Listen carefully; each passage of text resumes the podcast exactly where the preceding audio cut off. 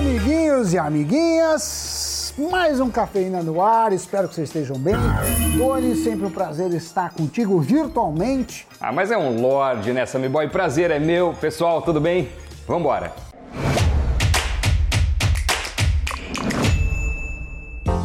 Hoje vamos falar sobre investimentos no Brasil. Mas os investimentos que os gringos geralmente fazem por aqui por meio de fundos.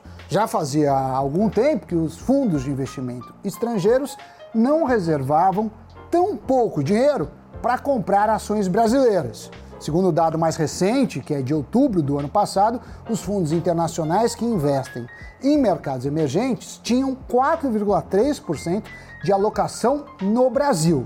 E isso é a metade além da menor fatia já destinada para a Bolsa Brasileira em sete anos. Em 2014, eram 8,6% da montanha de dinheiro investida no mundo todo via fundos que eram alocados no Brasil. E já teve ano em que essa participação foi ainda maior, 12%. No caso dos fundos globais, que são aqueles que não têm restrição nenhuma quanto à alocação de dinheiro no mercado acionário de qualquer país, a participação no Brasil caiu a um quinto do que era em 2014. Foi de 1% para 0,2%. Em 2021, embora seja normal que países em que suas bolsas sejam relativamente pequenas tenham menores participações, alguma coisa está pegando por aqui que não tem despertado tanto interesse do investidor. Analisando a América Latina, quando feito o recorte de fundos que só investem na região, foi vista uma queda de 65% para 55% dos investimentos em ações brasileiras. Esse é o menor percentual desde 2015. Entre os países latinos, o México tem se dado melhor. O dinheiro via fundos parece estar migrando, pelo menos em parte, para lá. A fatia que o México abocanha foi de 18% para 26% dos recursos investidos. Mas outros países também estão perdendo espaço nos investimentos, como é o caso de Chile, Colômbia, Peru. Juntos, eles têm entre 10% e 20% de participação nos fundos da América Latina. Só que para o Brasil, competir na América Latina não é algo tão difícil assim, com exceção do México, nosso principal competidor. Hoje, os demais países da região têm economias menores e, por conseguinte, bolsa de valores também menores. Pequenas, até podemos falar. É, e o México tem contas relativamente bem ajustadas, a questão fiscal não é tão crítica e eles ainda têm fronteira com a maior economia do planeta, os Estados Unidos, que sozinhos produzem mais ou menos um quarto do PIB do mundo. E aí o que acontece, né, Sammy? O crescimento americano acaba puxando a economia do México também. Agora, uma coisa que chama atenção é que no ano passado os valores aplicados por estrangeiros na B3 bateram recorde. Sensacional! Dinheiro de fora indo para a Bolsa do Brasil. Só que o bolo total de investimentos globais caiu no país. Então, foi investido dinheiro, parte boa dele foi para a bolsa, só que os mercados de outros países receberam mais. Para alguns analistas, essa menor posição de grandes investidores no Brasil é uma tendência que não chegou agora, mas sim já vem de longa data. Em 2015, por exemplo, o Brasil chegou a perder o grau de investimento depois de agências internacionais rebaixarem sua nota de crédito. Isso acontece quando essas agências enxergam no país um risco maior de não cumprir suas obrigações financeiras, ou seja, de calote. E uma das razões para esse menor interesse dos fundos estrangeiros pelo Brasil é o baixo crescimento que o país vem registrando desde 2015. Tem também a questão das contas públicas. A dívida pública saiu da casa dos 60% do PIB mais ou menos e encostou ali quase no 100, 99%, o que é bem acima da média dos países emergentes, onde essa dívida está na casa dos 64%. Também é o seguinte, né? Pelas previsões do FMI, olhando para frente, o que acontece? O Brasil vai continuar com uma dívida acima de 90% do PIB até 2026. Para a gente conseguir comparar, ter uma visão dos pares dos outros países, o endividamento na América Latina é em média 78%, na China 66%, África do Sul 69% e a Índia está pior que esses todos aí, com 89%. Só que dívidas públicas altas acabam forçando o país a subir juros. E quando os juros do país sobem, as empresas na bolsa ficam menos atrativas. Então acaba impactando na renda variável. É, quando você é um investidor global, o gestor de um fundo, você olha para o mapa mundi, é como no velho jogo de War, para quem tem idade para isso, como eu e como Samidana. E aí você distribui as fichas, as suas moedas, o seu dinheiro pelo mundo. Na vida real, como no jogo, você quer fazer suas fichas aumentarem, se multiplicarem. No jogo dos investimentos, você acaba calculando riscos, oportunidades e se tem uma fatia menor de dinheiro gringo indo para o Brasil, é porque na avaliação desses jogadores tem outros destinos menos arriscados ou mais interessantes na perspectiva deles. Mas e para nós brasileiros, né? com a alta dos juros, o que acontece? Tem alguns investidores que estão preferindo aumentar a exposição na renda fixa. Risco baixo, retorno interessante. Tem outros investidores que nessa conjuntura preferem ir para a bolsa, porque é, com os desafios da economia e com a taxa alta de juros, as ações caíram e isso pode ser um ponto de entrada interessante, principalmente para empresas com bons fundamentos.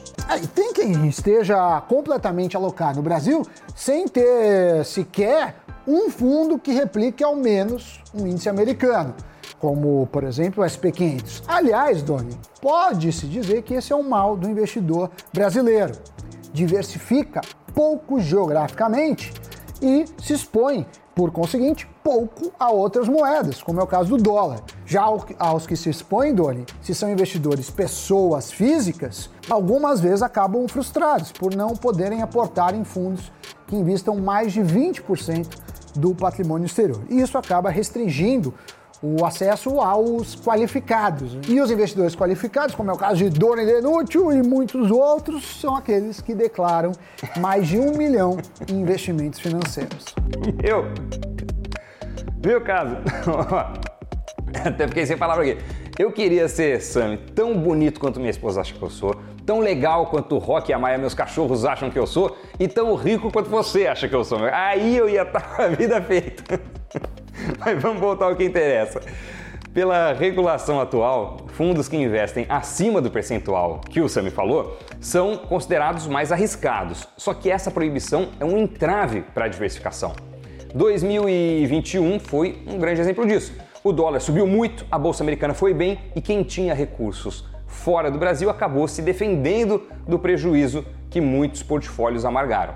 Né? Agora, a boa notícia é que a instrução 555 da CVM, que regula o mercado de fundos, está sendo revisada. E uma das alterações recomendadas pela autarquia é qual? Permitir que os fundos de varejo apliquem todos os seus recursos no exterior. Então, com isso, eles têm uma regra muito mais flexível e, se der certo, é acesso positivo para todos nós também. Mais uma opção no cardápio.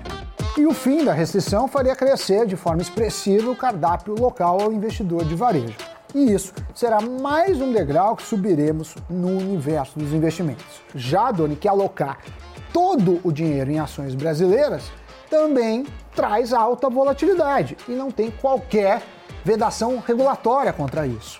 Ainda assim, a gente pode investir em fundos de ouro, BDRs, BDR GTFs que replicam bolsas europeias, ações americanas, empresas de tecnologia, fundos de cripto, enfim, possibilidades a gente tem bastante. Aí fica o desafio de sempre ter o olhar da diversificação, a sua curadoria de empresas, de classe de ativos, de risco geográfico, tudo. Até pouco tempo atrás não tinha muito jeito da gente acessar outros mercados, né? Nós investidores comuns agora a gente tem. E se existem opções interessantes e se a gente tem acesso a elas, temos que considerar esse menu na hora de montar o nosso portfólio de investimentos. Certo? Dito isso, Doni, Giro de notícias.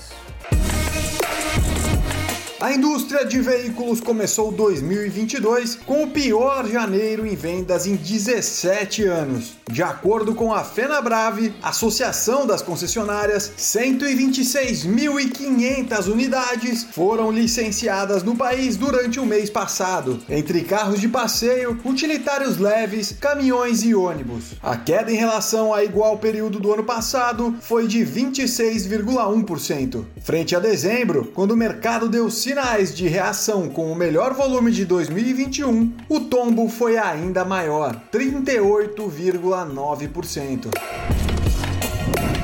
O Nubank abriu um novo programa para recrutar analistas de negócios. As vagas são voltadas para pessoas que se identificam como pretas ou pardas. O curso será online e os participantes poderão aprender mais sobre cálculo, lógica, conceito de negócios e mercado financeiro, resolução de problemas, além de dicas práticas sobre comunicação. As inscrições para o processo seletivo, que será inteiramente remoto, ficam abertas até o dia 15 de fevereiro.